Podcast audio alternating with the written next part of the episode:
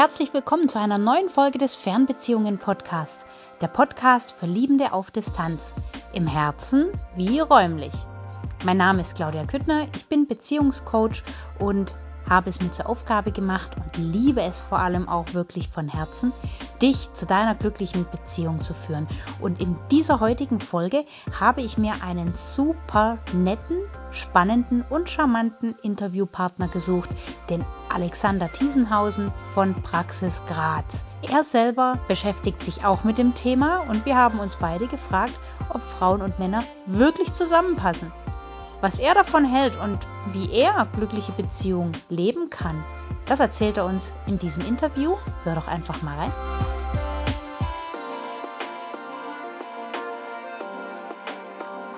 Habe ich mich erstmal total gefreut, dass er so spontan funktioniert hat. Ich, äh, mir kommt dann immer meistens abends irgendwie eine Idee und dann habe ich gedacht, ach komm, jetzt schreibe ich einfach mal und dass das bei dir so spontan geklappt hat, finde ich sehr, sehr geil.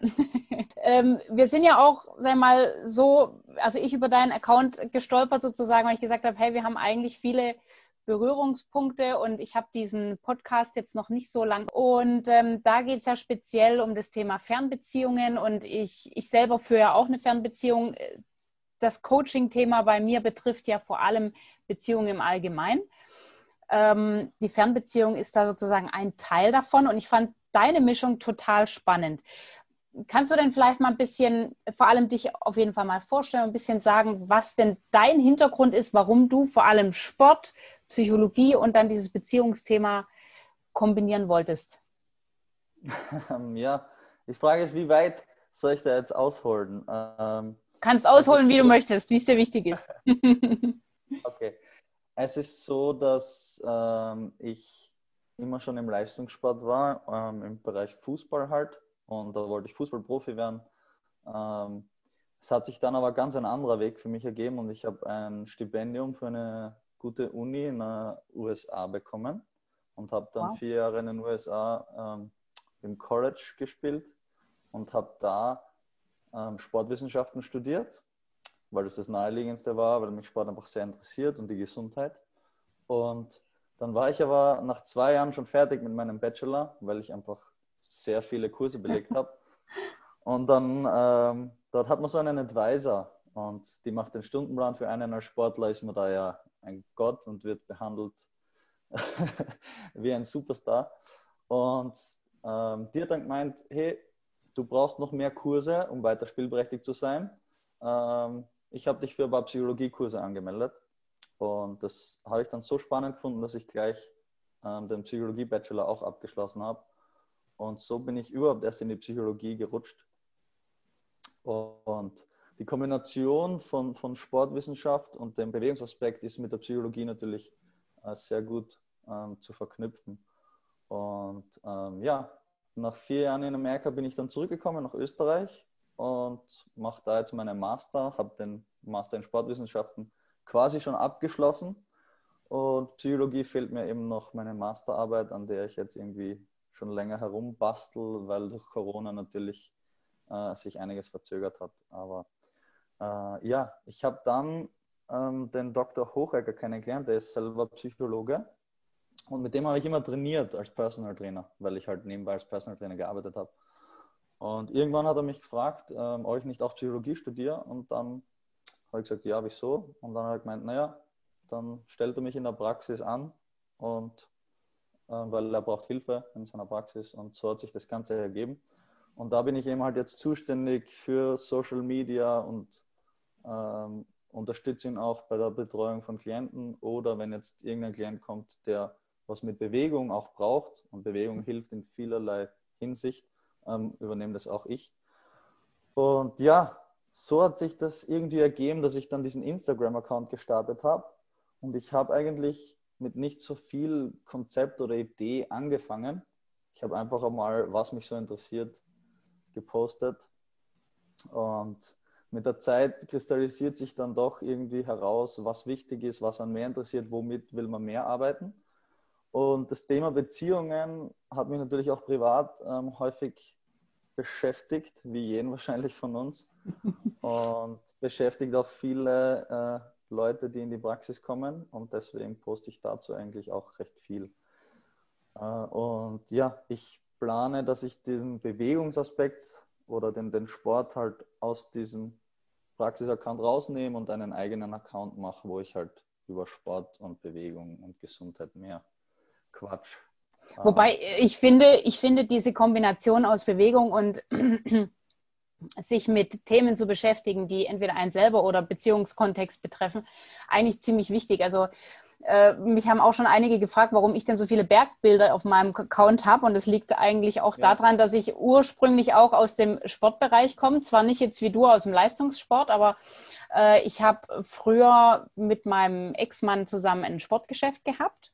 Und für mich war dieser, der war Leistungssportler im Rad- und Langlaufbereich und äh, für mich war privat immer schon dieses Bewegungsthema auch unheimlich wichtig. Allerdings war es für mich zu dem Zeitpunkt nur behaftet mit Leistung, mit Druck und mit Erwartungshaltung. Und ähm, ich habe einfach gemerkt, dem kann ich gar nicht gerecht werden. Dem komme ich nicht hinterher mit dem, mit dem Part, dass ich gesagt habe, ich möchte das eigentlich für mich nutzen, um ähm, genießen zu können und äh, mich auch Herausforderungen zu stellen und trotzdem aber zu sagen, danach bin ich entspannt. Für mich war das eigentlich dann immer nur noch mehr Druck und noch mehr Druck. Und das ging bei mir immer so äh, Hand in Hand mit diesem Beziehungsthema. Und als ich mich dann aus dieser, ich nenne es jetzt einfach mal unglücklichen Beziehung oder Ehe getrennt habe, hat das für mich eine ganz andere Bewandtnis bekommen mit meinem Partner jetzt kann ich diese Bewegung und diesen Sport im Berg zur Skitour oder im Klettersteig ganz anders wahrnehmen und auch genießen und nutzen für mich als ein Ventil, als ein, um den Kopf frei zu kriegen, etc., was vorher ganz anders behaftet war. Und das fand ich so spannend, dass diese Verknüpfung von Bewegung und auch beispielsweise mal Themen sich anzuschauen, die einem vielleicht vorher unangenehm waren oder die man nicht gern besprochen hat oder so, äh, damit zu koppeln. Wie ist denn das bei dir? Hast du das grundsätzlich, bei dir war es der Werdegang von Sport, Psychologie und dann noch dieses Beziehungsthema so aneinandergereiht. Aber tust ja. du es auch tatsächlich miteinander verbinden, dass du sagst, wenn jemand Schwierigkeiten hat, beispielsweise sich zu öffnen oder über ein Thema zu sprechen, dass du dann mit dem einfach sagst, hey, dann lass uns jetzt mal rausgehen oder wir verknüpfen das mit irgendeiner Art von Bewegung? Genau, ja, wir haben in der Praxis einen wunderschönen Yoga-Raum mit mhm. Blick in den Garten. Also da ist echt äh, sehr, sehr angenehme Atmosphäre auch. Und viele, vielen Leuten ist dieses klassische Setting mit Gegenübersitzen oder Couch und nur Gespräche, mhm. ist ihnen unangenehm und es fällt ihnen wirklich schwer, sich da zu öffnen. Und dann biete ich das immer an, dass wir in den Yogaraum gehen und einfach ähm, ein paar Übungen machen und Leuten, die Sport mit etwas Positives verbinden, hilft es natürlich sehr, dass sie da lockerer werden und Vertrauen aufbauen. Und das kann schon äh, ein angenehmeres Setting sein. Es passt nicht für jeden und auch nicht für jede Problemstellung, sage ich jetzt einmal. Mhm. Aber es, es kann sehr, sehr hilfreich sein, ja. Hast du da Unterschiede festgemacht zwischen Frauen und Männern? Äh, in welcher Hinsicht? Oder wie, wie meinst du? Mit der, mit der Verknüpfung, äh, das äh, mit Bewegung gleichzusetzen, weil du gesagt hast, das passt auch nicht für jeden. Ähm, ist, ist das Thema bei manchen auch behaftet? Sich bewegen ah. zu müssen oder bewegen zu sollen? Oder? Ja, wie du eben sagst, ähm, es ist bei vielen nicht so was Positives, sondern so ein Zwang. Ja, mhm. es, ich muss mich ja bewegen, weil es ist ja cool oder ich muss es für meine Gesundheit tun oder halt aus diesem Zwang heraus nicht, da ist wenig Freude dahinter. Mhm. Und dann, wenn ich mit denen öfters trainiere oder so Bewegungstherapie mache, ähm, dann kommen sie halt drauf, dass die Bewegung an sich auch Spaß machen kann und sie sich auch dann besser fühlen können. Also, dass du es auch neu belegen kannst. Diese, genau. diese, diese, diese, ich sage jetzt mal, diese Glaubenssatz irgendwo, oh, Sport ist immer anstrengend und das, äh, das, wie du sagst, man muss es halt machen, weil man sagt, das tut der Gesundheit gut, aber eigentlich ja. sehe ich darin keinen so einen, so einen Wert. Letztendlich führt uns das aber doch immer wieder eigentlich zu dem gleichen zurück, nämlich dass der Kern der Geschichte ja irgendwo der Selbstwert ist, oder nicht? Ja, würde ich auch sagen. Also ähm, wenn man einen schlechten Selbstwert hat, ähm, wie soll ich das ausdrücken? Äh, der Sport kann einem helfen, dass man einfach seine Selbstwirksamkeit verbessert, weil man sieht, okay, ich schaffe das doch und ich verbessere mich und ähm, wenn ich zum Beispiel es schaffe, in eine Gewohnheit reinkommen oder in eine Regelmäßigkeit und ich merke, wie ich stärker werde oder ausdauernder, dann hilft mir das natürlich auch, mein Selbstwertgefühl zu verbessern. Ähm, hast du da schon so ein bisschen ein, mir vielleicht einen Anhaltspunkt oder einen Richtwert, wo du sagst, aus meiner Erfahrung heraus kann ich feststellen, wenn jemand beispielsweise seine Gewohnheiten verändern möchte, völlig egal, ob das jetzt in Beziehung auf die, äh, auf die Bewegung ist oder auch eben dieses, mhm. ich arbeite an mir selber, ich möchte an mir selber was verändern, vielleicht auch in der Beziehung, ähm, wann das in der Regel tatsächlich dauerhaft umgesetzt werden kann, wenn du jetzt einen Klienten hast? Wann ähm, schaffen die das so? Das weil viele denken ja, weil du hast ja auch speziell auf deiner Homepage stehen ja. ähm, oder auf der Seite stehen von der Praxis, dass ähm, das ja keine Therapie ist in dem Sinne. Ja, sondern ähm, dass es eigentlich ein Mehrwert ist, an dem man selber arbeiten kann, das ständig verändern kann. Und ich finde auch Therapie ist bei vielen sehr negativ behaftet. Coaching allerdings auch. Wie würdest du jetzt also jemanden äh, positiv transportieren, dass er hier eine dauerhafte Veränderung für sich wirken kann und das eben nicht zig Jahre dauern muss. Ja, also die Begriffe Therapie ist halt immer so krankheitsbehaftet, mhm. weil wir fokussieren uns auch in diesem Bereich immer oft zu sehr auf das Negative. Wenn jetzt jemand kommt, dann frage ich, ja, warum bist du da? Und dann sagt er, weil ich Depressionen habe. Dann sage ich, was, wirklich? Bist du wegen den Depressionen da oder bist du für die Depressionen da? Ja, nein, natürlich nicht. Ich bin dafür da, dass es mir besser geht.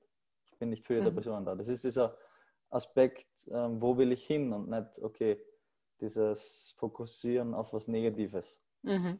Und ähm, wegen Gewohnheiten, das ist bei jedem unterschiedlich, muss ich sagen, weil es natürlich viel mit der Persönlichkeitsstruktur zu tun hat und mit der Selbstdisziplin und Selbstwirksamkeit, die man ja wie viel hat man schon, bringt man schon mit.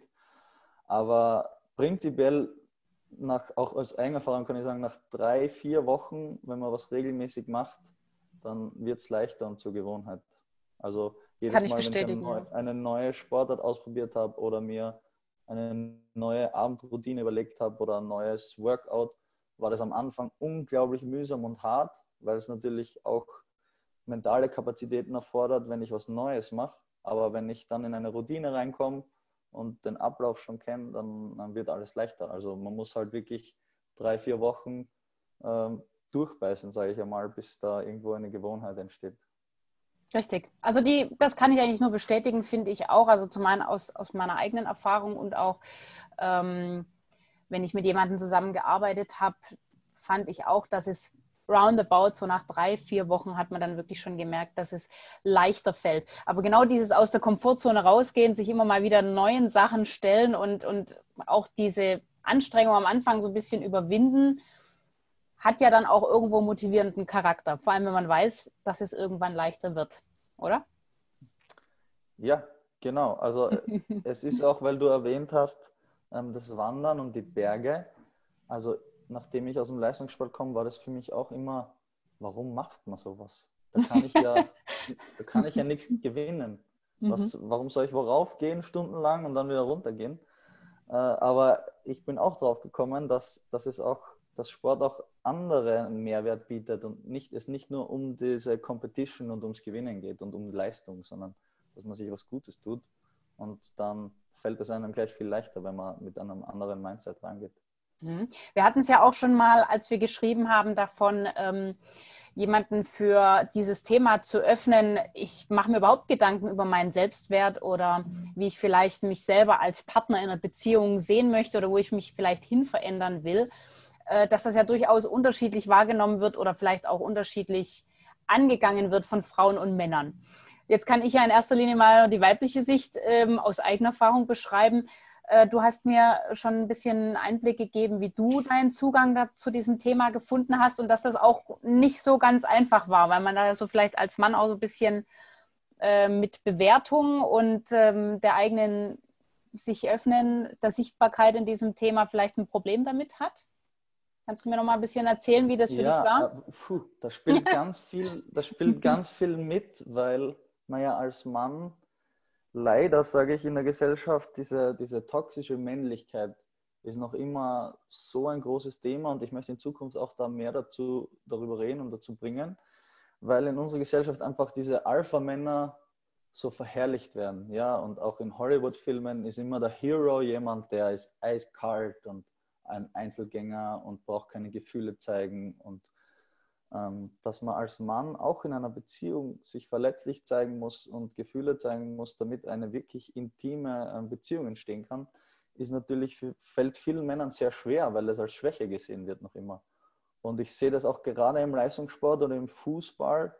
Jeder will cool sein, jeder will hart sein und ähm, jeder ist der Chef bei sich zu Hause und äh, mir kommt halt vor, dass viele Männer dass vielen Männern es schwerfällt, sich überhaupt mit diesen Dingen zu beschäftigen, weil sie sich dann eingestehen müssen, dass sie vielleicht nicht so unnahbar und unantastbar sind. Ja? Also mhm. diese, mir kommt halt vor, dass viele Männer ein Problem damit haben, Gefühle zu zeigen, aber nicht, weil sie es nicht gern tun würden, sondern weil sie einen Druck von Freunden oder von der Gesellschaft spüren, dass das unmännlich ist. Mhm. Okay.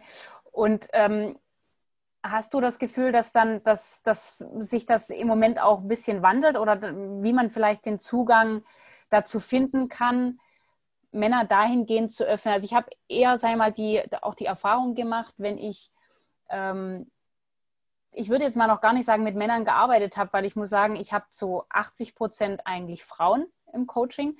Wenn dann eigentlich eher mal so ganz zaghafte Anfragen, aber wenn es dann darum geht, hey, lass uns das mal im Speziellen an gucken, dass ich dann schon das Gefühl habe, so, ah, äh, ich, ich fühle mich da vielleicht schon wieder etwas eingeengt. Männer haben ja in einer Beziehung häufig, sagt man zumindest, du kannst mich gern korrigieren, wenn es anders mhm. ist, ähm, eher mal so die Bedenken, oh, wenn ich in eine Beziehung gehe, dann könnte ich meine Freiheit verlieren. Und ähm, bei Frauen ist es eher so, dass sie sagen, ah, mir fehlt dieser männliche Part. Ich möchte gern einen Partner an meiner Seite haben, weil ohne fühle ich mich nur halb. So, und dann hat man ja so ein bisschen dieses Ungleichgewicht, dass eigentlich der eine Part versucht, da hinterher zu gehen und der andere versucht, immer weiter wegzugehen. Ja, das hat man ja auch in, in, in Beziehungen, wenn sie eine Weile andauern, genauso, dass einer beschreibt, ich fühle mich eingeengt und äh, ich brauche meinen Freiraum und brauche mal Zeit für mich und dass der andere sagt, oh, ich suche Nähe und ich möchte Aufmerksamkeit und das lässt immer mehr nach. Was würdest du mhm. jemandem raten? Ähm, prinzipiell glaube ich nicht, dass das so ein Männer-Frauen-Problem ist, wie du es jetzt beschrieben hast, sondern ich glaube, das ist sehr ausgeglichen, dass es viele Beziehungen auch gibt, wo der Mann mehr will und hinterherläuft und die Frau eher so sagt, ich fühle mich eingeengt. Also ich glaube, dass es ausgeglichen ist. Mhm. Aber prinzipiell äh, finde ich, es ist wichtig, dass die, diese Grundhaltung in einer Beziehung oder Erwartungshaltung, also warum gehe ich in eine Beziehung ein? Ist es, weil ich eine, irgendwie ein Loch spüre oder eine Lücke, die ich füllen will, also aus einem Mangel heraus? Oder ist es, um noch zusätzlich, ich bin zufrieden mit mir selbst und habe ein gutes Selbstwertgefühl und die Beziehung ist ein Bonus und, mhm. und hilft mir, mich noch weiterzuentwickeln. Und dieses, diese Einstellung, dass zwei halbe ein Ganzes ergeben, das ist für mich einfach komplett verkehrt, weil ähm, wenn beide Partner den anderen brauchen, um ein kompletter Mensch zu sein, dann entsteht da eben eine Co-Abhängigkeit und keine gesunde Beziehung. Und ganz viel also, Konfliktpotenzial. Ja, das, es, es erhöht einfach den Druck enorm auf den Partner, weil ja plötzlich der andere dafür verantwortlich ist, dass ich glücklich bin, dass, ja. wie es mir geht. Und ähm, diese Verantwortung geben wir oft ab, wenn wir in eine Beziehung gehen und wir sagen, okay, jetzt habe ich einen Freund, eine Partnerin, jetzt ist sie dafür verantwortlich, dass ich glücklich werde oder er dafür verantwortlich. Aber wir wollen das selbst nicht. Wenn, stell dir vor, umgekehrt, wenn ich mir denke, okay, jetzt kommt eine Partnerin und die gibt mir ihre, die Verantwortung für ihr Glück, dann will ich das ja nicht haben. Aber selber gehe ich vielleicht trotzdem mit dieser Einstellung in die Beziehung. Also da ist dieser, diese Diskrepanz. Ja, ich gebe dann, äh, ähm, ja, ich, ich finde auch, dass es, also vor allem jemanden dafür zu öffnen, das überhaupt zu sehen ähm, weil die meisten gehen damit ja nur unbewusst um. Ja, sie haben vielleicht gewisse Bedürfnisse, ja. die sie gedeckt haben wollen und äh, wissen das aber eigentlich nicht und gehen dann mit diesen Vorstellungen, dieser Erwartungshaltung, wie du auch gesagt hast, in die Beziehung und fragen sich dann, warum es dann nach den ersten zwei, drei Monaten anfängt zu, zu, zu krachen. Knistern wollte ich jetzt nicht sagen, weil das wäre jetzt das falsche Signal, sondern eher, dass es anfängt ja. zu krachen, weil dann die ersten Problemchen auftauchen. Ich habe äh, kriege diese Frage ganz, ganz oft. Eben, ja, wie, wie vermeide ich denn immer wieder an den Falschen zu geraten und immer nach zwei, drei Monaten, so wenn das erste die ersten lila Wölkchen sich verzogen haben, ähm, dann irgendwie sich doch der Prinz zum Frosch entpuppt. Und äh, ich finde es dann eigentlich am hilfreichsten, demjenigen oder derjenigen dann eigentlich nur aufzuzeigen, mit was für einer Erwartungshaltung sie denn in die Beziehung gegangen ist. Und hat sie sich auch tatsächlich so authentisch gezeigt, wie man ist, weil natürlich versucht man sich am Anfang vielleicht entsprechend von einer guten Seite zu zeigen, nenne ich es jetzt mal, aber ich sag mal, was jetzt Werte angeht und eine gewisse Abgrenzung auch zu zeigen, auch wenn es vielleicht, ähm, wenn man vielleicht merkt, okay, der andere teilt meine Auffassung oder Meinung in dem Fall vielleicht nicht, dass man sich dann da trotzdem ehrlich zeigt. Ehrlichkeit und Wahrheit spielt da immer eine ganz große Rolle, was auch Vertrauen und so weiter angeht. Da hängen ja sehr, sehr viele Themen dran, die ja. für eine Beziehung wichtig sind. Und trotzdem stelle ich immer wieder fest, dass eben gerade das, was du gesagt hast, dieses eigentlich diese, diesen Mangel oder diesen, ja, dieses mangelnde Selbstwertgefühl, das viele selber in sich tragen, ähm, dann im Endeffekt nur transportiert wird. Und ich kann mich da auch nicht ausnehmen. Ich muss ganz ehrlich sagen, mir ging das ganz, ganz lange auch so. Und viele haben gesagt, oh, wie hast du das nur so lange ausgehalten? Äh, und wir haben das schon ganz, ganz lange gesehen. Und ich mir gesagt habe, äh, okay, bei mir hat es 15 Jahre gedauert. und hm. ähm, ich habe dann auch in der ersten Phase, habe ich dann rückblickend wirklich selber gemerkt, dass ich vieles versucht habe, mir selber zu entschuldigen, weil ich einfach nicht, ja, auch nicht den Arsch in der Hose hatte zu sagen, hey, ich habe meinen Teil dazu genauso beigetragen.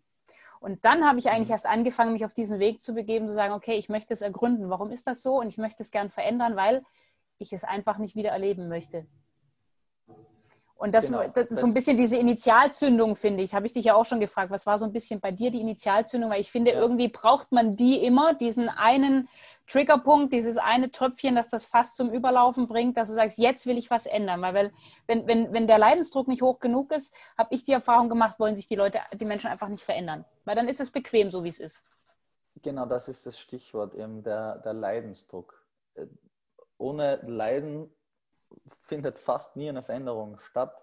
Und die meisten Menschen brauchen wirklich ein negatives Erlebnis oder eine, eine Trennung oder einen eine Beziehung, die wirklich zu Brüche geht, um dann einmal zu sagen, hey, stopp, jetzt muss ich mal da hinschauen, warum ist das passiert? Was habe ich dann dazu beigetragen? Das ist schon wieder der nächste Schritt, dass ich nicht nur dem Partner die Schuld gebe, okay, der ist einfach, der war einfach ein Arsch oder sie war einfach nicht gut genug für mich oder, sondern dass man die Verantwortung auch übernimmt. Es ist eine Beziehung, es haben beide was dazu beigetragen und es ist eine Wechselwirkung. Also vielleicht habe ich ja auch meinen Partner quasi antrainiert, mich so zu behandeln. Mit den, mit den Einstellungen, die ich mitgebracht habe und mit meinem niedrigen Selbstwertgefühl, ja. Es gibt also immer einen, der es tut und einer, der es mit sich tun lässt, ne? ja, genau, genau. Also einmal leider brauchen eben viele so ein negatives Erlebnis, um einmal innezuhalten und zu sagen, okay, irgendwas muss ich ändern. Und das fällt den meisten Leuten erst auf, wenn zwei oder dreimal oder viermal sich das was ähnliches wiederholt hat. Richtig. Ja. Was war denn dein Türöffner? Um dich persönlich, weil du vorhin ja auch gesagt hast, natürlich hast du es jetzt im Zuge deines Studiums und deines Karrierewerdegangs, ähm, sag ich mal, den, den, wie soll ich es nennen, den ähm, den fachlichen und den, und den, äh, den wissenschaftlichen Hintergrund, sage ich jetzt mal, äh, dazu gewonnen. Aber du hast ja auch gesagt, dich hat es ja auch privat äh, selber interessiert und du wolltest da auch selber nachforschen, nachhaken. Was war denn dein Türöffner in der Hinsicht? Zu sagen, eben gerade als Mann, ich möchte mehr dahinter schauen. Ich möchte jetzt nicht nur diese Fassade oder vielleicht Fassade aufrechterhalten. Ich muss äh, knallhart und abgebrüht sein und keine Gefühle zulassen dürfen. Ähm, ja, auch, auch bei mir war es eine gescheiterte Beziehung. Und ähm, mir ist es danach wirklich länger ganz, ganz schlecht gegangen. Und da habe ich eben das aber für mich nutzen können und habe das nicht versucht zu verdrängen. Und meine Kumpels haben gesagt, okay, hey, scheiß drauf, geh mal saufen, trink mal ein paar Bier, ist schon wieder gut. Sondern ich habe das wirklich genutzt, um einmal zu reflektieren, okay, was ist alles schiefgelaufen, wo bin ich verantwortlich und wo habe ich wirklich Dinge mit mir machen lassen, die nicht akzeptabel sind, wo habe ich meine Grenzen nicht richtig gesetzt. Mhm. Und da sind mir einfach viele, viele Dinge bewusst geworden und mir haben einige Bücher dazu geholfen oder Podcasts, ähm, Dinge einfach aufzuschreiben Und äh, ja, für mich war das eben auch so ein Türöffner, einfach eine, eine private Krise, sage ich einmal, aus der ich ja mit viel Arbeit und Reflektieren auch dann wieder rausgekommen bin. Ähm, würdest du auch sagen, dass man da irgendwann fertig ist? Oder entwickelt man sich ständig? man entwickelt sich ständig und man macht ständig Fehler und lernt jeden Tag aufs Neue dazu und ähm, auch jeden Menschen, den man kennenlernt oder jede Beziehung ist ja auch dann anders und hat andere Dynamiken. Also ich glaube, man lernt nie aus. Das ist generell, gilt das, glaube ich, fürs ganze Leben. Finde ich auch. Also ich habe, weil ich kriege ja auch häufig dann die Frage gestellt, ja, wenn man dann so ein Coaching gemacht hat, ist man denn danach fertig? So als wäre man dann ein fertig gebackener Partner, so perfekt ja. ähm, aufgestellt für alles, was da kommt. Und äh, ich finde es eigentlich nur wichtig, dass wenn man wenn man eine Veränderung herbeiführen möchte und sagt, hey, ich möchte mich verändern, ich weiß nur nicht, wie es geht oder ich brauche vielleicht den roten Faden, dass man, dass ich es schon sehr hilfreich finde, jemanden an der Seite zu haben, der einen da, der schon da ist, wo man hin möchte und mhm. ähm, einen da an die Hand nehmen kann und vielleicht das ein oder andere Werkzeug bietet im Alltag oder beim Entscheidungen treffen, äh, damit es mir einfach etwas leichter fällt und ich sozusagen die Abkürzung nehmen kann. Und gerade auch die Verbindung zum Sport finde ich da eigentlich, äh, kann, oder beziehungsweise kannst du da eine Verbindung äh, herstellen, weil man ja auch sagt, ein Sportler wird im Endeffekt durch seinen Trainer und durch seinen Coach erfolgreich. Oder würdest du sagen, nein, es ist jederzeit auch alleine zu schaffen? Also ich glaube, dass Sport eine ganz gute Metapher ist, weil das ähnlich ist wie beim Coaching. Ja, der Trainer kann mir sagen, okay, wie muss ich laufen oder schießen oder werfen, aber er kann es nicht für mich machen. Ja. Tun muss ich es immer selber. Ich kann, ich kann mir Anleitungen holen, ich kann mir Tutorials anschauen, ich kann mir Trainer holen, aber schlussendlich muss ich am Platz stehen oder was auch immer für Sportart und muss es machen. Also das ist auch, was ich oft erlebe, ist, dass Leute kommen und dann sagen, okay, hilf mir. Und dann sage ich, ja, ich, ich kann es nicht für dich machen. Du, es gehört eine Eigeninitiative dazu. Du willst dich ja verändern. Ich kann mich nicht für dich verändern. Ich kann dir nur sagen, was mir geholfen hat oder was wissenschaftlich ähm, der Stand der Dinge ist. Äh, wir können über alles reden, aber ich kann es nicht für dich tun.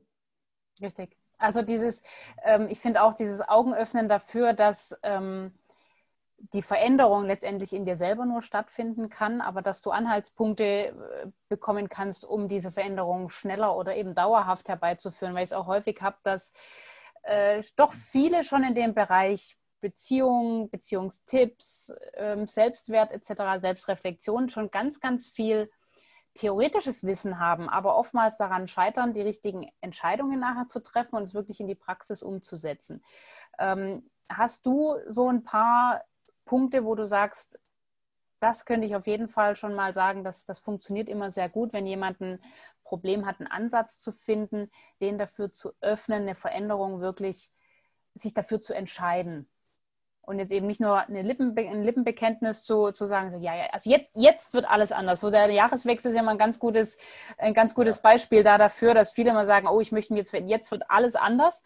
Und sicherlich hat mhm. auch so ein gewisser, so eine gewisse Motivation liegt, liegt dem auch inne. Aber viele stürzen ja danach auch wieder ab. Ist ja im Sport äh, eigentlich so immer ganz, Fitness-Thema ist ja da immer ganz, ganz groß. Aber auch ich finde, im Beziehungsthema kommt das immer wieder so. Jetzt gehe ich es an und jetzt wird alles besser und jetzt wertschätze ich meine Beziehung und meinen Partner und äh, dann mhm. ist es eben doch wieder nicht so. Hast du da so was, wo du sagst, das hat sich in der Praxis bei mir wirklich bewährt? Ja, man muss das Mindset muss man ändern von okay, es gibt einen Zeitpunkt und dann ist alles anders, so wie der Jahreswechsel, der erste erste. Ich weiß nicht, warum Leute dann immer glauben, ab dann ist alles anders. Das war jetzt wegen Corona ja auch extrem. Ja, 2021 wird alles super werden.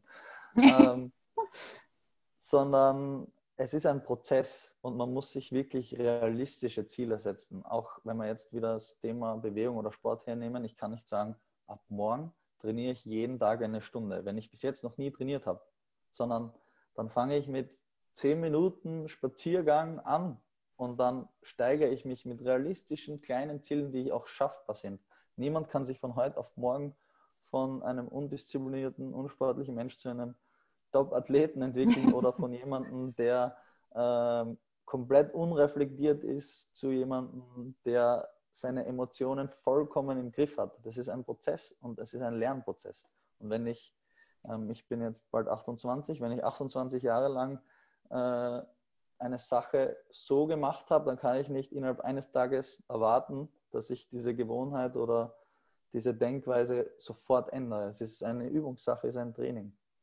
Absolut. Also sehe ich auch so und das führt uns auch wieder zurück zu dem Punkt, dass man da in der Hinsicht auch in dem Sinn nie fertig ist. Und das ist, finde ich, auch gut so, denn gerade auch eine Beziehung verändert sich ständig. Jeder, jeder Partner verändert sich jeden Tag, jede Minute in dem Sinn. Also wird sich auch die Beziehung verändern. Es ist nur die Frage, ob man eben beieinander bleibt oder ob man unter anderem vielleicht auch mal abbiegt. Ja? Und auch dann ist ja noch nicht gesagt, dass man, wenn mal einer abgebogen ist, ähm, dass man nicht wieder zueinander finden kann. Aber das erfordert dann, denke ich, schon äh, ein gewisses Maß an Selbstreflexion und äh, vielleicht auch Mut, neue Wege zu gehen, wenn man der Beziehung dann vielleicht nochmal eine Chance geben möchte. Ähm, als zu sagen, okay, dann, dann, dann mache ich jetzt sofort den Cut. Ich denke, auch da ist immer wieder wichtig, dass man sich so ein bisschen auch mal persönlich aus der Situation rausnehmen kann. Ich habe damit zumindest gute Erfahrungen gemacht, wenn man diejenigen mal darauf aufmerksam macht, zu sagen, okay, ähm, versuch dich jetzt mal aus deiner Befangenheit jetzt ein bisschen rauszunehmen und mal die Sache von außen zu betrachten. Ist es dann wirklich noch, ist es wirklich dein Thema? Ist es de, das Thema des Partners? Ja, und du sagst, okay, kann ich jetzt wirklich da was dazu tun? Oder ähm, ist die Veränderung eigentlich jetzt im Moment vielleicht gerade gar nicht bei mir? gefragt. Ähm, hast du Erfahrungen damit gemacht, wenn Beziehungen vielleicht sich schon mal auseinanderentwickelt haben, dass die auch wieder zueinander finden können? Stichwort Ex zurück. Findest du das sinnvoll oder ist das für dich eher ein Thema, das nicht erfolgreich funktionieren kann? Es ist ein sehr umstrittenes Thema, ja. Tat, weil ja fast uns oder noch jüngere Generation ja vorgeworfen wird, man gibt zu schnell auf oder man wirft Sachen einfach zu schnell weg. Und, ähm, ich bin persönlich, also das ist jetzt wirklich auch jetzt nur meine persönliche Meinung, kein Fan davon, dass wenn eine Beziehung wirklich beendet worden ist, dass man sie dann, dass man schnell eine zweite Chance gibt. Weil es hat ja seine Gründe gehabt, dass es nicht funktioniert hat. Mhm. Wenn sich nicht was gravierend geändert hat oder eine Einstellung gravierend geändert hat, dann wird es wieder gleich enden. Wenn man das Gleiche reinsteckt, kommt das gleiche Ergebnis raus. Richtig. Aber es, es ist nicht unmöglich, ähm, dass man wieder zueinander findet. Es kommt halt darauf an, was wirklich passiert ist und schaffe ich es, das hinter mir zu lassen. Viele sagen dann, ja, ich gebe dem noch eine Chance und lassen den Partner, wenn der einen Fehler gemacht hat oder einen Vertrauensbruch begangen hat, dann, ja, ich gebe dem noch eine Chance, aber ich lasse den jetzt richtig leiden. Und dann wird es jeden Tag, wird es ja. ausgeschlachtet und nein, du hast ja damals das gemacht und vor drei Jahren das und vor fünf Jahren das und deswegen hast du das jetzt zu akzeptieren. Und so ist es dann eher ein Gegeneinander als ein Miteinander. Also wenn man es noch einmal probiert, muss man Fehler, die passiert sind, wirklich hinter sich gelassen haben und sagen, okay, das ist jetzt wirklich ein Neuanfang und es, es kommen keine Vorwürfe von früher mehr oder diese Konflikte von früher äh, müssen wir wirklich hinter uns lassen. Dann hat das Ganze eine Chance. Aber das schaffen wirklich nur wenige Leute, muss ich sagen. Also das, dass das nicht noch eine große Rolle spielt oder größer, als wir uns eingestehen wollen. Du schmunzelst sehr. Ich merke schon, das ist ein, das ist ein, äh, ein sehr spannendes Thema. Also kann ich dir auch im Endeffekt nur, nur ähm, beipflichten, sehe ich auch so. Ähm, wenn man einfach nur da weitermacht, wo man geendet hat, dann ähm, wird es sich in keine andere Richtung bewegen. Im Gegenteil, es wird eigentlich dann wahrscheinlich nur noch schlimmer, weil man ähm, mehr kontrolliert, mehr, mehr Druck ausübt und ähm, ja, das auf Augenhöhe wird sich definitiv verschieben. Ähm, welche Rolle spielt für dich da Kommunikation? Kommunikation ist generell das Um und Auf. Ähm, und da haben wir auch oft so eine Mann-Frau-Diskrepanz, wo wo, wo ich zum Beispiel glaube, dass viel mehr Frauen in einer Beziehung ansprechen, wenn sie sich nicht wohlfühlen oder was nicht passt.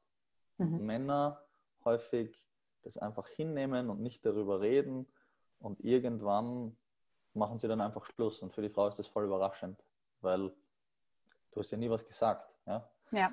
Äh, während Frauen hingegen, wenn was nicht passt, das dann ansprechen und dann werden sie vielleicht als Nörgerinnen abgestempelt oder es endet in einem Streit, was aber wieder daran liegt, dass der Mann nicht reflektiert ist und das sofort als persönliche Kritik auffasst. Also ja. da wäre es gut, egal ob Mann oder Frau jetzt, aber wenn dein Partner ähm, dich kritisiert oder irgendwas verbessern will, dann fang nicht sofort an, dich zu verteidigen oder zum Gegenangriff auszuholen, sondern atme mal durch, frag dich, okay, warum kommen da jetzt Wutgefühle oder was kommen da überhaupt für Gefühle jetzt hoch? Und dann hör aktiv hin. Und es kann ja auch, es ist nicht immer gleich was Negatives, wenn der Partner eine Kritik ausübt. Ich meine, sie muss natürlich auch angemessen formuliert sein, aber es kann ja auch eine, ein Zeichen der Wertschätzung sein, wenn, weil es kann ja, man kann es ja auch so interpretieren, okay, ihm oder ihr ist die Beziehung so wichtig, dass sie das jetzt anspricht, obwohl es vielleicht nicht leicht ist, dieses Thema jetzt anzusprechen. Absolut. Also ich finde auch, ähm, also ich habe da die, die besten Erfahrungen eigentlich äh, gemacht, weil ich früher auch ein Typ war, der der Harmonie wegen einfach viel geschluckt hat und äh, beiseite geschoben, verdrängt hat. Und ähm, das war dann auch äh, so ein Thema, dass viele gesagt haben, ja, das hat man dir ja nie angemerkt, das hat man dir ja nie angesehen, dass da eigentlich unterm, unterm Deckel ganz viel verloren gegangen ist. Ich hatte dann eigentlich, ich habe einen Punkt erreicht gehabt, wo ich wirklich sagen muss, ich hatte gar keine Verbindung mehr zu mir. Also die Kommunikation zu mir selber war faktisch schon gar nicht mehr existent. Und ähm, ich habe dann auch erst wieder langsam anfangen müssen, diese Verbindung zu mir zu schaffen und auch meine Art der Kommunikation zu meinem Partner jetzt, habe ich dadurch komplett verändern wollen. Das war eigentlich meine erste Veränderung, dass ich gesagt habe, okay, jetzt auch wenn ein Punkt da ist, der mich stört oder der über den ich reden möchte, sagen wir es mal so, es muss mich ja noch gar nicht mal jedes Mal stören, aber einfach, wo ich sage, da habe ich jetzt gerade ein Bedürfnis drüber zu reden, dann tue ich das auch, weiß aber, dass wir da unterschiedliche Kommunikationsebenen haben. Also gerade dieses ähm, schnell was als Kritik auffassen, äh, ist bei ihm schon auch sehr stark verankert und ähm, früher hätte ich gesagt, ich plotz einfach damit raus. Ähm, je, heute mache ich es so, dass ich es anspreche, mir auch überlege, wie ich es formuliere, damit es eben eine Ich-Botschaft ist und nicht eben du hast oder du machst, ja? Äh, um ihn überhaupt erstmal für das Thema zu öffnen. Und wenn ich auch merke, dass es jetzt zu viel wird, dass jetzt ähm, dieses Thema zu bearbeiten, sage ich jetzt mal, ähm, für ihn zu anstrengend wird, dass ich dann auch sage, also zu mir selber sage, okay, jetzt lassen wir das Thema einfach auch erstmal wieder ruhen. Man muss das dann nicht bis zum letzten ausdiskutieren, weil ich finde auch, dass wenn man, wenn man jemanden dann zu sehr mit, mit Gespräch konfrontiert und jemand vielleicht einfach ein geringeres Maß, eine geringere Toleranzschwelle hat, was das angeht, ein Thema zu diskutieren oder zu besprechen, dass das halt einfach auch berücksichtigt werden soll. Das ist auch eine Art von, von Wertschätzung, finde ich, und von ähm, Kommunikation zu respektieren, dass nicht jeder auf die gleiche Art und Weise kommuniziert. Genau, Aber ich finde, sie sollte ja, stattfinden. Ganz ein guter Punkt. Ja, sie muss, sie muss stattfinden. Und ja, wie du sagst, da gehören zwei dazu. Eine Person, die die Kritik angemessen formuliert und eine andere Person, die das nicht gleich persönlich auffasst und in die Defensive geht, sondern sagt, okay, ähm, ich höre dir zu, ich erkläre es mir, warum stört dich das oder was mache ich falsch oder was könnte ich ändern. Also genau. dieses genau. eine, von der einen Seite die Kritik nicht mit so einer Du machst falsch Botschaft, wie du gesagt hast, mit einer Ich-Botschaft formulieren und auf der anderen Seite dieses nicht gleich äh, in eine Abwehrhaltung gehen, sondern das einmal annehmen und ja, vielleicht mache ich, kann ich wirklich was verbessern. Ja. Und letztendlich ähm, denke ich, ist auch wichtig, immer wieder sich vor Augen zu halten, dass eine Beziehung auf einer freiwilligen Basis ist oder auch sein sollte, dass man sich auch dessen bewusst ist, dass jeder sich freiwillig für den Partner entscheidet und auch jederzeit sich entscheiden könnte, aus dieser Partnerschaft zu gehen, wenn es ihn nicht mehr ausfüllt, nicht glücklich macht oder wie auch immer. Und ähm, ich denke, dann ist es nur fair, dem anderen gegenüber auch diese Offenheit ähm, ehrlich zu zeigen und, und, und auch zu wahren. Ähm, trotzdem, auch jetzt, wir hatten vorher schon mal das Thema mit äh, Grenzen setzen und seine eigenen Werte ähm, auch nicht, sag ich mal, umstoßen lassen ähm, vom mhm. Partner. Also einfach diese, diese Abgrenzung und dieses, äh, ich, ich halte die Verbindung zu mir selbst, auch was den Selbstwert angeht. Ähm, das sind ja, ist ja ein sehr großes Feld. Kannst du es vielleicht so abschließend einfach mal auf äh, drei Punkte runterbrechen, wo du sagst, das sind jetzt vielleicht auch für dich persönlich oder aus, äh, aus deiner Arbeit heraus, wo du sagst, das sind so vielleicht drei Dinge, wo ich sage, das sind, die sind elementar wichtig für eine gute, glückliche, dauerhafte Beziehung und das sind so absolute No-Gos und du sagst, das sind absolute Beziehungskiller aus deiner Sicht? Ähm, ja, drei Dinge. Also wir haben jetzt die wichtigsten Dinge eh schon besprochen, finde ich. Also das ist die, die Erwartungshaltung eben. Wie gehe ich in die Beziehung und, und was für Einstellung habe ich zu der Beziehung? Muss der Partner mich glücklich machen oder habe ich noch immer die Verantwortung für mein Leben? Sind's also, sind wir also zwei Individuen, die eine Beziehung bilden oder vermischen wir uns als Menschen und sind so ein Haufen, wo niemand mehr weiß, okay, welcher Glaubenssatz gehört zu wem. Und mhm. da kommt dann dieses Grenzen setzen ins Spiel, dass man weiß, wer man selbst ist, wer man in der Beziehung ist und dass man nicht ähm, sich in dieser Beziehung verliert, so wie du das beschrieben hast. Ähm, du hast die Beziehung zu dir selbst in deiner letzten Beziehung so aufgegeben und die Kommunikation mit dir selbst. Ja, weil du Konflikte mit deinem Partner vermeiden wolltest, hast du deine eigenen Werte hinten angestellt. Also das ist ganz wichtig, dass man, man selbst bleibt und eine eigenständige Person bleibt. Und ähm, dann, ich würde es anders ausgedrückt als du, aber diese, die Kommunikation, ich würde es ausdrücken mit ähm, eine, die Streitfähigkeit, dass man weiß, wie man st zu streiten hat in einer Beziehung weil Konflikte werden entstehen und Streitereien werden auf jeden Fall entstehen. Aber man muss ein gewisses Verständnis dafür haben, dass es zwei individuelle Menschen sind aus komplett verschiedenen Background, von verschiedenen Familien und man da vielleicht verschieden streitet. Einer will Dinge gleich ausreden und ein anderer braucht zuerst einmal Zeit für sich und Ruhe und dass man das jeweils akzeptiert, wenn Konflikte sind. Äh, und ähm, was ich noch ganz wichtig finde, ist eine gewisse Eigeninitiative mitbringen. Also das, es hängen eh alle Punkte zusammen. Aber mit Eigeninitiative meine ich, wenn ich, was erwarte ich von der Beziehung und bringe ich das selbst mit? Anstatt ich, dass ich einmal mir vom Partner alles geben lasse, dass ich einmal selbst gebe und dann bekomme ich das auch zurück, was ich in der Beziehung mitbringe. Weil wenn ich ja mit, mit Liebe in die Beziehung komme, werde ich höchstwahrscheinlich oder viel wahrscheinlich auch Liebe zurückbekommen. Wenn ich ehrlich bin, wird auch ein Vertrauen entstehen. Also wenn ich Vertrauen in der Beziehung haben will, muss ich einmal was geben, bevor ich was zurückbekomme. Das Stichwort, Stichwort wäre der Partner, den du dir selber wünschst. ja, genau. Beziehungsweise ein gutes Wort, was man auch immer findet, ist dieses, dieses sich verletzlich zeigen. Mhm. Ähm, also diese Verletzlichkeit, dass man, man weiß zwar nicht den Outcome, aber man muss riskieren, dass man auch einmal verletzt wird, damit eine intime Beziehung entstehen kann. Wenn ich immer nur warte, dass irgendwas kommt und mich nicht authentisch und verletzlich zeigen kann, dann entsteht keine intime Beziehung, wenn man ja nicht ehrlich ist, sich nicht so zeigt, wie man ist. Richtig. Ja. Und äh, Beziehungskiller. Puh. Also ist schwer, da die drei Top-Beziehungskiller ähm, herunterzubrechen, aber also Unverständnis dafür, dass, dass ein anderer Mensch vielleicht eine andere Denkweise hat. Also man braucht also dieses einfach so festgefahren sein in seinen Denkmustern und alle anderen sind Idioten ist dann natürlich schwer, meiner Meinung nach, dass da irgendwas funktioniert. Weil, ja, wir sind alle unterschiedlich und jeder ist ein individueller Mensch und Mann und Frau sind auch unterschiedlich und denken auch unterschiedlich, fühlen unterschiedlich. Und das muss man sich einfach vor Augen halten und da verständnisvoll sein. Ansonsten, ja, Vertrauensbrüche, die, der Klassiker eigentlich. Mhm. Ähm, und dieses dem Partner äh, alle die ganze Verantwortung in die Schuhe schieben und quasi selbst in einer Opferrolle sein.